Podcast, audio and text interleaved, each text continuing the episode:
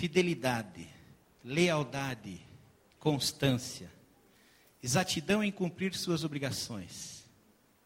Coisa linda definição, né? Lealdade. Olha, quando eu penso naquilo que Deus fez por nós, que amor é esse? Que fidelidade? Que lealdade para conosco. Nós vamos falar sobre fidelidade financeira. Né? Por acaso, novamente, nós vamos falar sobre finanças hoje.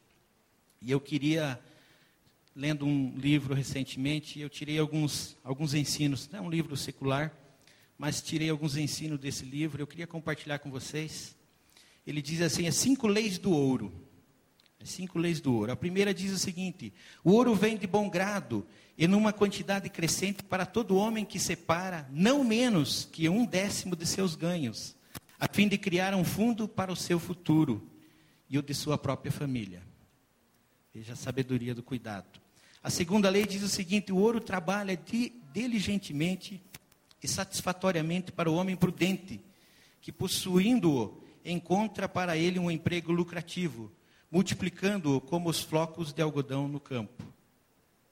A terceira lei diz o seguinte: o ouro busca a proteção do proprietário cauteloso, que investe de acordo com os conselhos de homens mais experientes em seu manuseio.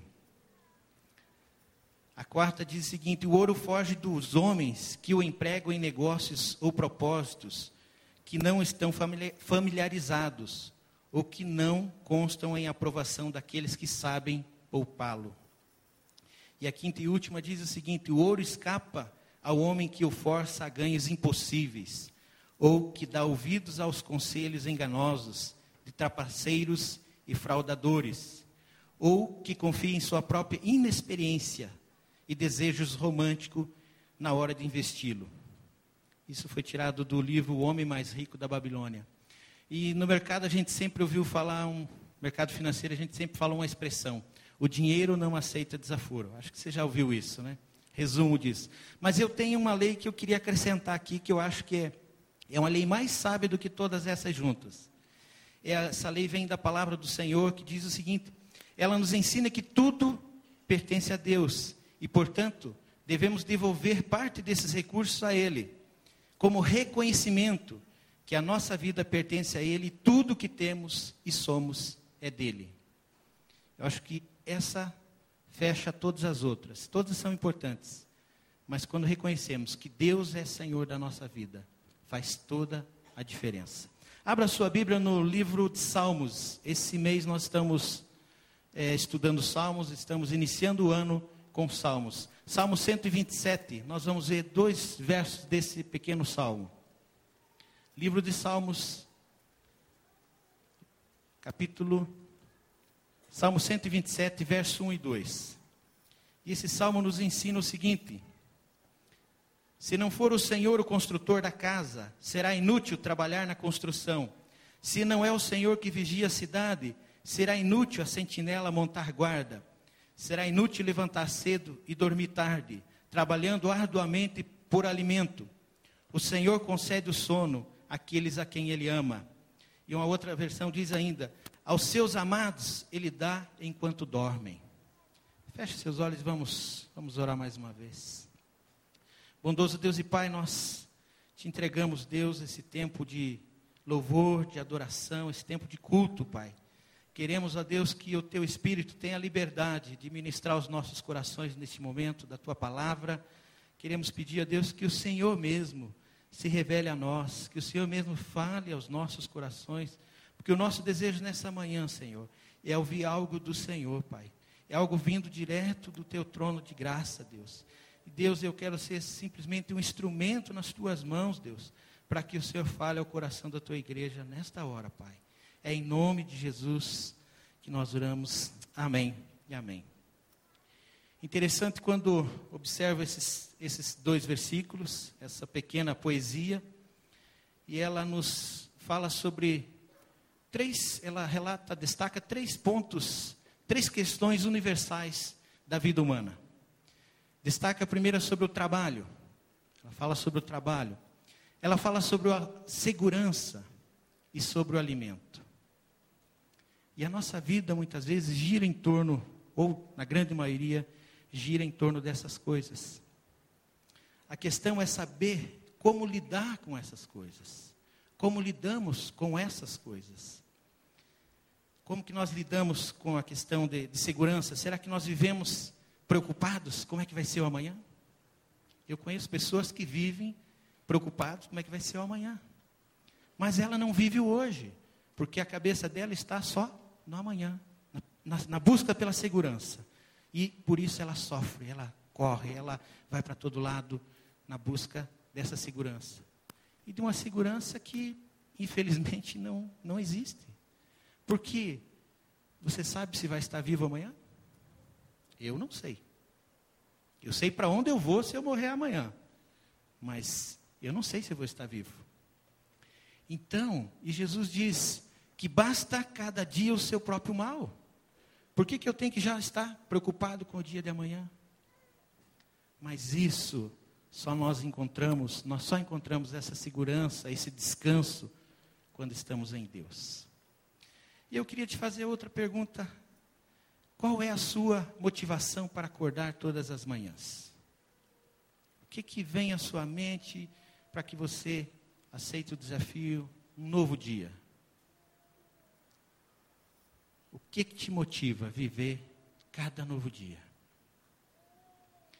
E junto com isso, eu queria que você pensasse em algumas palavras. Tem papel, tem papel e caneta e lápis no bolso à frente da sua cadeira. Eu queria que você anotasse algumas palavras agora. A primeira palavra, família.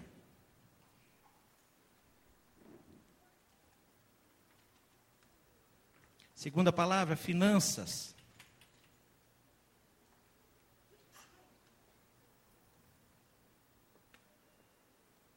Terceira palavra, sucesso.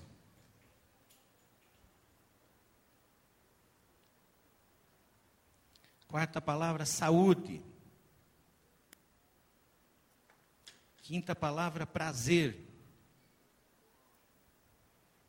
Sexta palavra, Deus. Sétima palavra, segurança.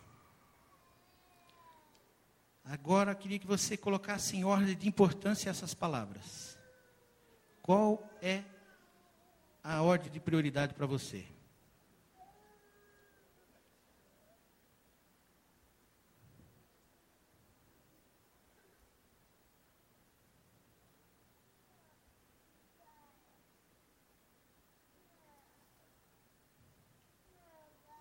Bom, vamos pegar a ordem de importância, a primeira palavra.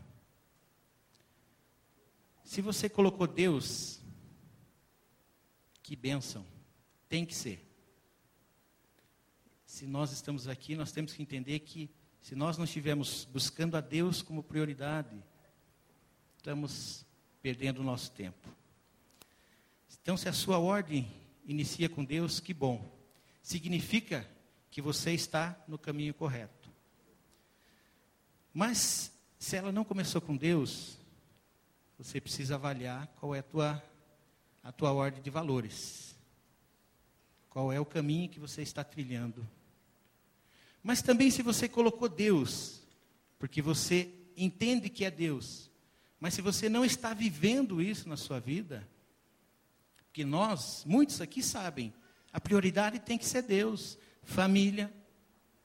Mas quando nós vamos para a prática, nem sempre é assim que acontece. Quanto tempo nós gastamos em oração essa manhã? Quanto tempo você investiu hoje com Deus? Não, esquece, hoje você vinha para a igreja, você veio aqui, estamos orando, estamos tendo um tempo. Durante a semana que passou, quanto tempo você investiu nessa prioridade que você entende que tem que ser? Quanto tempo você investiu da tua vida? Quantas horas? Dá para mensurar em horas, será? Alguns é só minutos, né, queridos? Porque essa prioridade, ela é muito linda, mas na prática ela não funciona. Principalmente quando a vida está assim, aquele aquela planície, tudo bonitinho, as coisas estão caminhando bem, estamos com saúde, dinheiro na conta, as coisas estão caminhando bem. Nós temos menos tempo para aquilo que é importante. Mas quando as coisas estão mais complicadas, muitas vezes aí nós, aí nós, rosto no chão, boca no pó, e clamamos a Deus. Então, queria que você pensasse sobre isso. Realmente Deus é a tua prioridade? Isso é prática de vida? Se ela não é, você precisa iniciar o novo ano revendo a sua agenda, os seus conceitos, planejando esse novo ano, mas incluindo Deus nesse planejamento. Todo início de ano nós gastamos um tempo planejando, às vezes na igreja, às vezes em casa. Você já fez isso esse ano? Já parou para avaliar o teu ano que passou e já começou a planejar o próximo ano, esse ano que já estamos? Quando nós não planejamos, podemos chegar a qualquer lugar, mas também podemos não chegar a lugar nenhum. Não, não estabelecemos um alvo. Então nós precisamos estabelecer um alvo. Mas estabelecer um alvo buscando a Deus. Gastando tempo com Deus, orando, entendendo o que Deus quer de nós. E Deus tem tanto para nós. Os pensamentos de Deus são muito maiores e melhores do que os nossos pensamentos. É a palavra de Deus que nos ensina. Então precisamos, precisamos investir um tempo, sim, mas com a presença de Deus. Eu defini alguns alvos para a minha vida esse ano. E na vida financeira, quando eu penso em alvos, a vida financeira, como ela permeia a nossa vida como um todo, isso tem que ser uma prioridade. Mas duas coisas que entram nesse alvo estabelecido é: a obra do Senhor é prioridade na minha casa. Tanto em tempo como em investimento. Dízimo é sagrado, a gente não mexe, isso, isso não me pertence, isso é do Senhor. Isso está resolvido. Tá, agora tem um outro passo. Nós queremos ser ofertantes. Ofertantes, oferta missionária, oferta de construção, diversas ofertas. Então, nosso desafio, por que não fazer um desafio igual ao dízimo? Vamos colocar um valor igual ao dízimo aqui para ofertas. E é assim que tem que caminhar, meus irmãos. Essa tem que ser a prioridade. Pelo menos lá em casa é a prioridade. Por quê? Mas por que essa prioridade? Porque Deus é o dono da minha vida, da minha casa, é o dono de tudo aquilo que Ele me colocou nas mãos. Então, o meu alvo, o meu foco tem que ser Ele. Se não for Ele, eu estou perdendo meu tempo.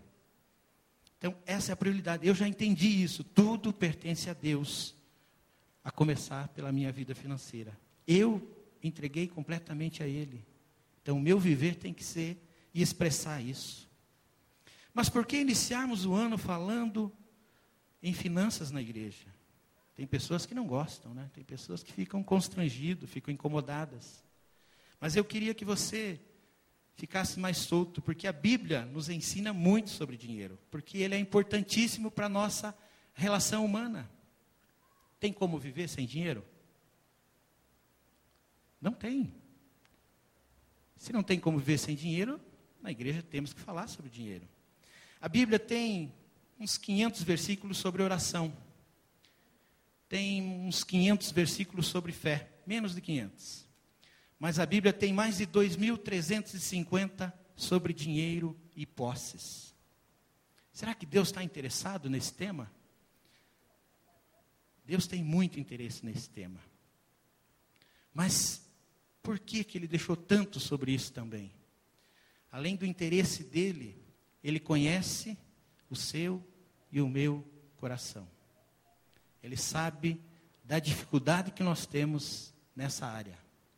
Por isso que a gente tem que ler, tem que ler, tem que buscar para conhecer e realmente entender que Deus é o Senhor. E a Bíblia nos ajuda, nos ajuda muito. A maneira como lidamos com o dinheiro afeta a nossa comunhão com o Senhor. Você acredita nisso? A maneira com que nós lidamos com o dinheiro afeta a nossa comunhão com Deus. Não tem a menor dúvida disso. Se o Senhor não edificar a casa, em vão trabalham os que a edificam esforços infrutíferos. Trabalha, trabalha, trabalha e não constrói nada. Trabalha e não consegue produzir nada. A preocupação, a preocupação humana é infrutífera sem a benção de Deus. Se Deus não estiver no controle, você está juntando, juntando, mas isso pode desaparecer em minutos, pode virar pó, como a gente falou aqui numa mensagem anterior. Se vivemos de uma maneira egoísta, somente para nós mesmos, o nosso relacionamento com os bens vão demonstrar isso. A nossa maneira como nós queremos ter as coisas, como nós cuidamos daquilo que temos, demonstra que nós vivemos só para aquilo. Mas quando nós também temos um relacionamento com Deus, quando nós temos uma caminhada com Deus, quando nós colocamos a nossa vida nas mãos de Deus, quando nós reconhecemos que Deus é o Senhor, é o provedor, é o dono de tudo, muda toda a nossa dinâmica também de ser e de viver. E aí eu falo da minha própria experiência. Antes da minha conversão, meu alvo era outro. A minha maneira de me relacionar com as finanças era outro. Eu não temia Deus e eu não tinha esse conceito de buscar Deus, de colocar as coisas para Deus. Eu vivia pelas minhas próprias forças, pela minha capacidade e fazia tudo nessa busca, nessa preocupação do amanhã, da própria segurança, achando que eu conseguiria isso me levou a uma estafa, isso me levou a um estresse. E isso é o que acontece quando nós não entendemos que o Senhor acrescenta aos seus enquanto dormem. Olha que coisa linda. Olha a, a diferença de viver com uma perspectiva diferente, do cuidado de Deus, da bênção de Deus, de saber que independente do quanto eu ganho, Deus é o provedor, e Ele é o Senhor, e Ele sabe das nossas necessidades. Ele não vai deixar faltar. Mas quando nós vivemos com a perspectiva correta, quando nós vivemos com a entrega, entendendo que Ele é Senhor. A segurança e a prosperidade não dependem dos esforços humanos, mas da bênção de Deus. As Escrituras ensinam que há duas partes distintas na forma de lidarmos com o dinheiro: existe a forma de Deus e existe a nossa forma. Eu já provei as duas. Já vivi durante muitos anos usando a minha forma. Hoje eu tenho buscado a de Deus, mas não é fácil também. É um desafio. Mas o meu alvo é Cristo. E você? Qual das duas formas você tem utilizado na tua vida financeira? Você está usando a forma de Deus? Ou você está usando o teu, a tua forma? Eu trabalho, eu me esforço, o dinheiro é meu, eu faço dele o que eu quiser, eu administro do meu jeito. Dízimo, que negócio de dízimo é esse? Eu dou quanto eu quiser, eu sou dono. Essa é a nossa maneira de ser. Agora, quando nós entendemos que Deus é o dono, eu não discuto dízimo, porque a minha fé está firmada nesse Deus. E a palavra dele me ensina que dízimo é do Senhor. Então, para mim, viver dessa maneira é muito, muito, muito melhor. Deus é Senhor. E Ele vai cuidar de todas as nossas necessidades. Na forma de Deus, o fundamento é o contentamento. Mas para aprendermos a viver contentes, nós precisamos reconhecer que Deus é o dono de tudo. E a Bíblia nos ajuda, ela, ela nos ensina que Deus é o único dono de tudo. No Salmo 24, 1, diz o seguinte: Do Senhor é a terra e tudo o que nela existe, o mundo e os que nele vivem.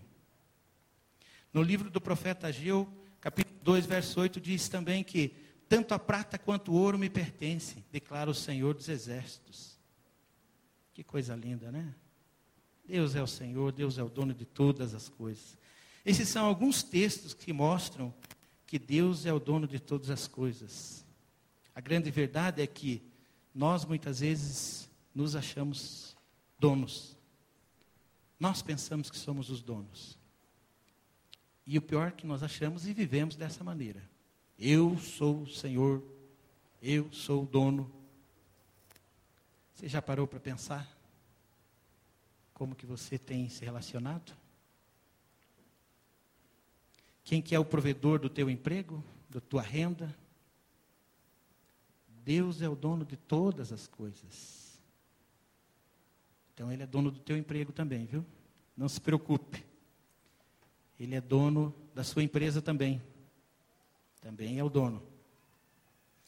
Mas você é o mordomo. Você é o mordomo. Você tem recebido uma missão de Deus. Mas como mordomo, nós precisamos conhecer a vontade do dono. Precisamos estar atento para administrar da melhor forma aquilo que ele coloca nas nossas mãos. Se você quer ser um seguidor genuíno de Cristo, você deve transferir o domínio de tudo que você tem para o Senhor. Lucas capítulo 14, 33 diz o seguinte: Da mesma forma, qualquer de vocês que não renunciar a tudo o que possui, não pode ser meu discípulo. Então, se você ainda é dono daquilo que está nas suas mãos, se você ainda não fez uma entrega, se em nenhum momento da sua vida você parou e disse: Deus, isso aqui é tudo teu. Toma conta. Não me deixa fazer do meu jeito, quero fazer do seu jeito. Se você ainda não o fez, você não pode dizer que você é um seguidor genuíno de Cristo. Ah, mas eu já entreguei a minha vida, pastor. Eu já entreguei a minha família, eu já fiz. Eu vivo para Cristo. Mas finanças aí não. Finanças aí eu sou eu sou mais sábio que Deus. Nas finanças cuido eu. Então, se você vive dessa forma, você não pode se intitular ainda um, um cristão genuíno que fez uma entrega completa. Tem uma área da sua vida que precisa se converter também. E Deus quer fazer uma obra completa na sua vida. Mas quando nós temos essa perspectiva de domínio, que tudo isso é do Senhor, a vida fica mais fácil. Larry Burker escreveu o seguinte: quando reconhecemos o domínio de Deus em cada decisão, como gastar o dinheiro e tornar-se torna-se uma decisão espiritual. Já não perguntamos ao Senhor o que queres que faça com o meu dinheiro. A pergunta é reformulada para: Senhor, o que queres que eu faça com o teu dinheiro? Isso muda tudo. Isso transforma. Transforma tudo. Eu não tenho que ficar com aquele zelo exagerado que, olha, para entrar no meu carro tem que limpar o pé, viu? Limpa o pé aí, porque senão vai sujar o meu carro. Para entrar na minha casa, ó, cuidado aí para sentar aí no sofá, cuidado, muita atenção, porque as coisas são mais valorosas do que as pessoas. Nós invertemos a ordem e a maneira de nos relacionar com as coisas. Não é fácil desistir do domínio, não é fácil. Isso é da nossa natureza pecadora. Querer o domínio, ser dono, e nessa área financeira é, um, é uma área dominadora. Não é fácil, mas é um processo. Ele não acontece uma única vez. Agora eu estou resolvido nessa área. Ela é uma conquista diária. Nós precisamos, dia após dia, decidir isso e agir dessa forma. Precisamos ser sempre lembrados de que Deus é o dono de tudo aquilo que Ele colocou nas nossas mãos. Não é nosso. Claro que fica muito mais fácil viver quando entendemos isso. Fica muito mais fácil. Aí, seja na luta, seja em momentos de, de alegria, momentos de vitória, nós sabemos que Deus é o provedor. Como o apóstolo Paulo falou, não importa se riqueza ou pobreza, eu aprendi a viver em todas elas. E agora eu vou vivendo, porque eu sei que o meu Deus vive, eu sei que o meu redentor vive. E a nossa perspectiva realmente é totalmente diferente. Nada foge ao controle de Deus. Ah, mas as coisas estão difíceis. Nada foge ao controle de Deus. E a palavra também nos ensina que todas as coisas cooperam para o bem daqueles que amam a Deus. Todas as coisas. Pastor, estou passando uma prova, luta, dificuldade. Todas as coisas cooperam para o bem daqueles que amam a Deus. Se você ama a Deus, Deus está no controle. Nada foge ao controle. Salmo 37, 25 diz: O salmista nos ensina o seguinte: que essa segurança somente do Senhor. Ele diz que já foi jovem e agora sou velho, mas nunca viu o justo desamparado, nem seus filhos mendigando pão. Você quer segurança melhor do que essa? Saber que Deus vai prover não só a sua história, a sua vida, mas dos seus filhos, dos seus netos. A sua posteridade está nas mãos de Deus. Isso é bom demais. As posses competem com o Senhor pelo domínio da nossa vida. Claro, se o meu foco estiver errado, é inútil, inútil será levantar de madrugada, repousar tarde, comer o pão que penosamente granjeastes. É Deus que dá o sustento. É preciso confiar em Deus, que protege e sustenta, e não somente na nossa força, não na nossa capacidade. Mas isso não quer dizer que eu não preciso trabalhar. Eu preciso trabalhar sim. Trabalho é necessário, é benção de Deus para as nossas vidas. Mas o trabalho não precisa ser uma preocupação doentia, ele não pode ser a prioridade número um da minha vida. O foco tem que estar correto. Aquilo que nós colocamos em ordem de prioridade. Primeiro Deus. Buscai a Deus em primeiro lugar e as demais coisas vos serão acrescentadas. Prioridade, prioridade. Qual é o teu foco? Qual é o teu foco? De que maneira que você trabalha?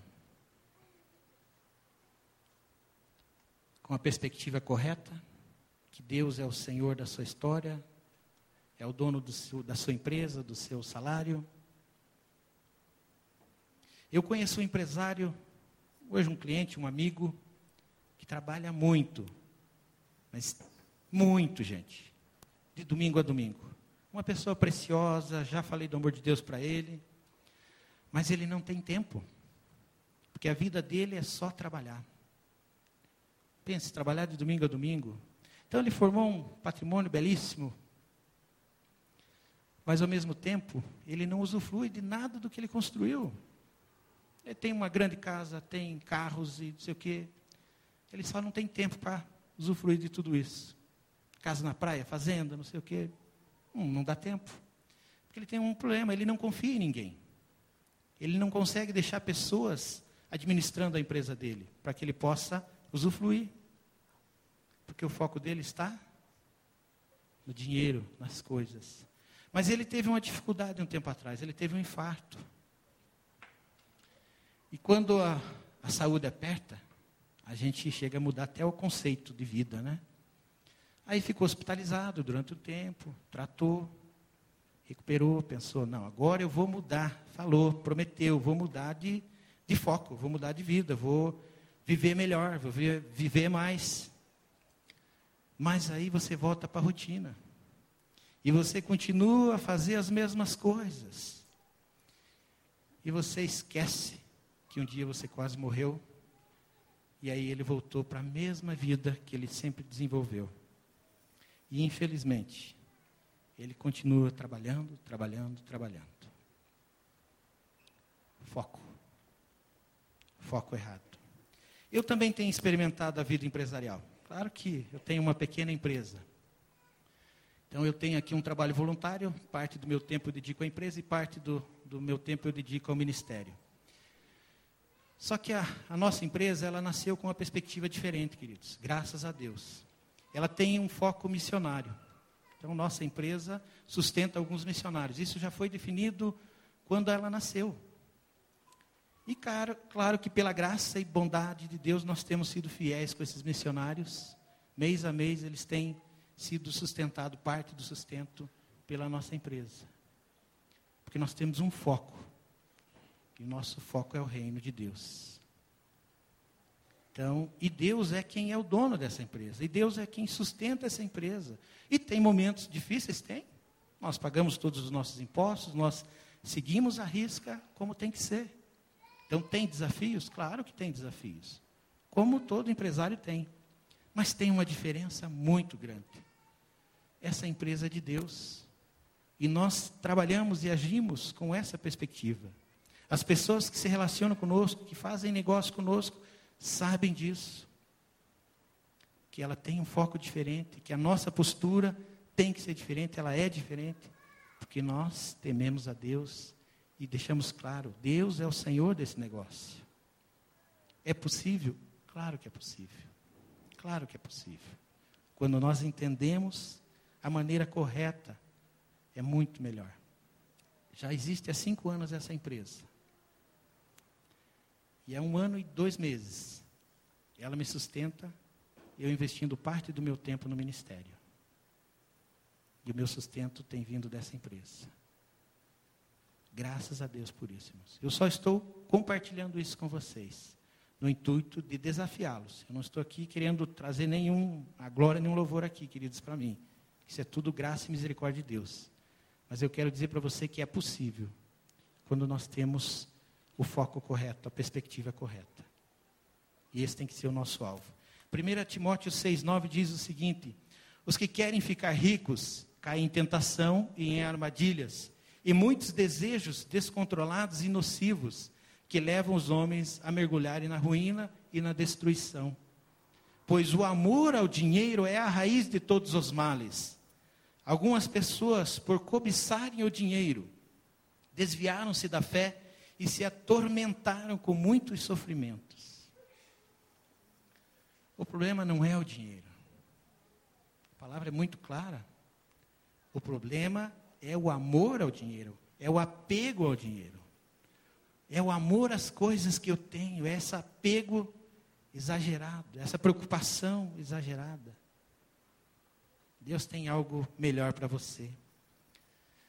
Se o nosso foco estiver ajustado, nós podemos viver de uma maneira muito mais leve, muito mais tranquila.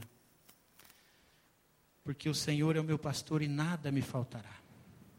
De nada tenho falta. De nada tenho falta. Eu queria ver um vídeo com vocês agora. Queria passar um vídeo agora.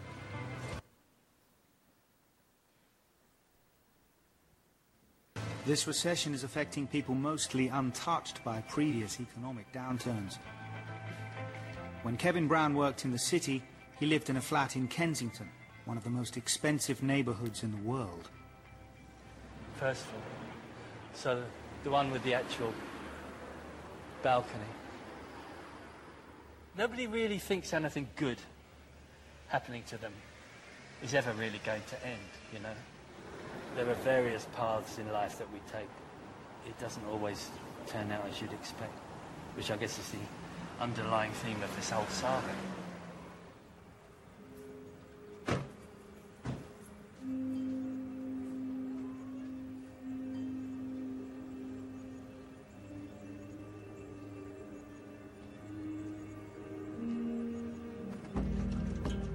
Kevin moved to America and ran his own Wall Street firm until the crash in 2008. His company went bust and his marriage fell apart. The crash comes, and then the deals dry up, but the expenses don't dry up. So you then put your own money in, and then you're hoping things will turn around, even though in your heart you can't see any vague sign that they will. He eventually lost his home and returned to England two days ago on a flight paid for by a charity. Now he's sleeping in a park in Croydon, the town where he grew up. This morning I woke up, and I, first of all I think, well, where the hell am I? And then it all, all comes back. I used to come here with my mum when she was still alive. I used to play tennis on those tennis courts, you know, with my friends, not expecting this. He's been spending the night sleeping on the concrete floor of an abandoned building. It's, it's reasonably clean, it's dry, it's covered, but, you know, not, not something to be recommended.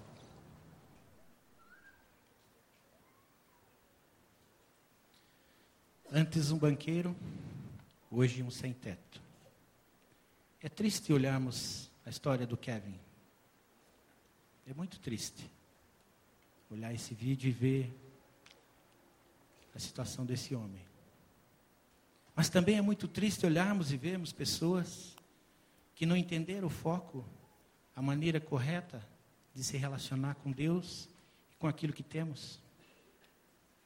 E quando vivemos com a perspectiva errada, nós podemos viver por passar por situações como a do Kevin. Quando o dinheiro acabou, os amigos se foram, o casamento ruiu e tudo acabou. Onde está o teu foco? No verso 2 ele continua ali: aos seus amados ele dá enquanto dormem. Aquilo que o homem busca laboriosamente, o Senhor dá aos seus amados enquanto dorme. Ou seja, satisfação, segurança, sustento. É o Senhor que dá. E aquilo que é da vontade dele, dá aos seus amados. Não depende das habilidades, da capacidade, mas ele lhes outorga as suas bênçãos, mesmo enquanto dormem. Queridos, por que temos tanta dificuldade em sermos integralmente fiéis a Deus? Por que não debatemos tanto com isso? Falamos ao Senhor que entregamos a nossa vida a Ele, tudo que somos, tudo que temos. Mas na hora de entregar a nossa vida financeira, a gente, Senhor, dessa área cuido eu. Então, essa promessa de entregar tudo que temos é uma mentira. Nós não nos entregamos completamente a Deus. Se tem uma área que ficou fora, nós mentimos a Deus. E é mentira sim, porque a vida financeira faz parte dessa entrega também. E quando você entender isso, você vai perceber como é mais fácil viver. Como é mais fácil viver dessa maneira. Muitos são fiéis, mas muitos são infiéis. Muitas pessoas têm compromisso sim, entenderam, se converter integralmente, colocar as suas vidas integralmente na mão de Deus. E isso é algo resolvido. Graças a Deus por isso. Graças a Deus que tem pessoas que têm uma vida, e aqui eu sei que tem muitos que podem testemunhar que têm uma vida de fidelidade com Deus. E Deus tem feito maravilhas em toda a sua todas as áreas da vida dessas pessoas. Mas tem aqueles infiéis, tem aqueles infiéis que não entenderam ainda. E não entenderam que estão roubando a Deus. E Malaquias 3,8 diz o seguinte: Pode um homem roubar a Deus? Contudo, vocês estão me roubando. E ainda pergunto: Como é que te roubamos, Senhor? Nos dízimos e nas ofertas. Pode sim o homem roubar a Deus. E eu diria mais: está roubando de si próprio privilégio de viver as bênçãos de Deus, de viver, de experimentar o agir de Deus. Está roubando de si mesmo uma vida diferente, de provar uma ação maravilhosa de Deus. E você de que lado está? Dos fiéis ou dos infiéis? A sociedade nos diz assim: você ganhou o seu dinheiro, agora gaste da forma que você quiser gastá-lo. E de preferência, gaste mais do que você ganha para viver pendurado nos cartões de crédito, limite do cheque. Esse é o conceito da sociedade. Gaste, gaste, gaste, gaste. Consuma, consuma, consuma. Mas e qual é o conceito de Deus? Você só conseguirá estar contente se tiver sido um mordomo fiel ao lidar com os recursos que Deus tem colocado nas suas mãos. Isso vai fazer toda a diferença, toda a diferença na nossa maneira de ser. E fidelidade completa só em Deus. Salmo 112, 1 diz: Aleluias!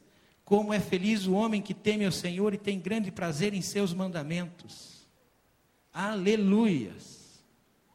Como é feliz o homem que conhece esse Deus e que vive segundo os ensinos da palavra desse Deus.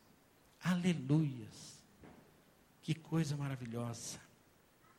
Eu queria agora que você fechasse seus olhos e refletisse um pouco naquilo que Deus te falou aquilo que Deus queria falar ao teu coração nessa manhã. E pensa um pouco assim, Senhor, como que eu estou vivendo? Como que eu estou agindo? Como está a minha fidelidade com Deus? Está tudo nas mãos de Deus?